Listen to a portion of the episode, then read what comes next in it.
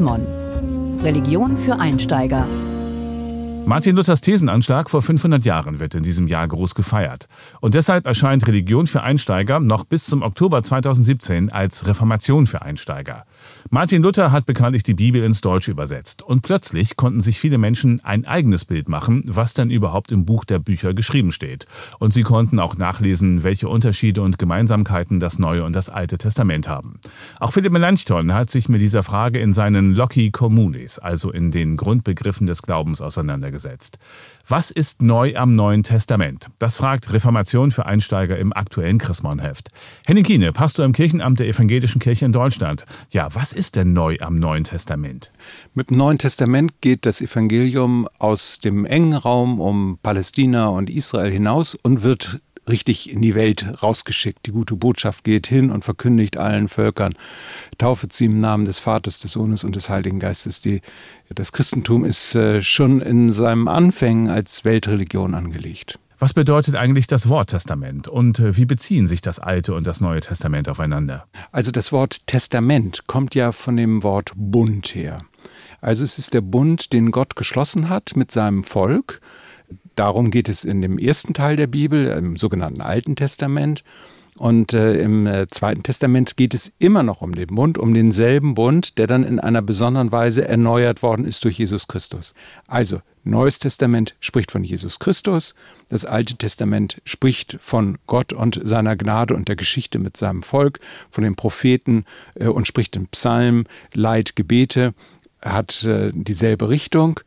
Aber der Hintergrund von jedem Teil der Bibel ist eben je für sich anders. Ist im Alten Testament schon alles angelegt, was wir dann im Neuen Testament wiederfinden? Schon in den äh, ersten zwölf Kapiteln der Bibel ist angelegt, dass Gott den Menschen, die äh, in ihrer äh, Abwendung von Gott, in ihrer Sünde immer größer werden, immer wieder mit seiner Gnade begegnet. Kein erschlicht den Abel, statt ihn mit Todesstrafe zu belegen, bekommt der Mörder eben eine zweite Chance, darf überleben. Die Menschen bauen einen Turm, wollen sein wie Gott.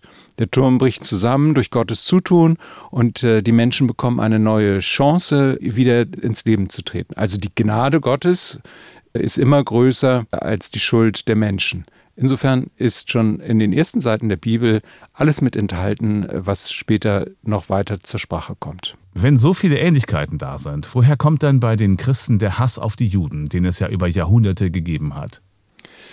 Ich glaube, das ist eine der ganz großen Schuldgeschichten, die das Christentum auf sich geladen hat. Das ist die gemeinsamen Wurzeln, die gemeinsame Erinnerung, den Gott des sogenannten Alten Testamentes und den des Neuen Testamentes mutwillig auseinandergebrochen hat. Und ich glaube, das ist äh, die Frage nach dem Antisemitismus, ist gerade wenn man sie in Deutschland stellt, immer nur damit zu verbinden, dass man sagt, mehr culpa, mehr culpa, mehr maxima culpa, meine große Schuld, meine große Schuld bekenne ich vor Gott. Insofern äh, kann man diese Frage, woher kommt das, eigentlich gar nicht verantwortungsvoll beantworten. Was Christen ja ganz anders sehen als zum Beispiel Juden oder Muslime, das ist die Frage, ist Jesus Christus nun Gott oder ist er Mensch? Die Frage ist für den Glaubenden eine wichtige Frage. Also das ist für die Christinnen und Christen ist das eine entscheidende Frage.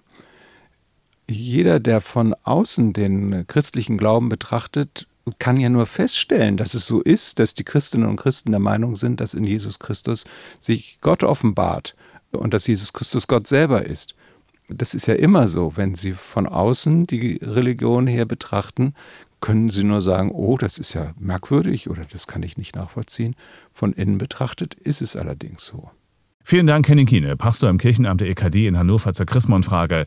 Was ist neu am Neuen Testament? Haben Sie Fragen oder Anregungen? Dann schreiben Sie uns unter leserbriefe.chrismon.de. Mehr Informationen unter www.chrismon.de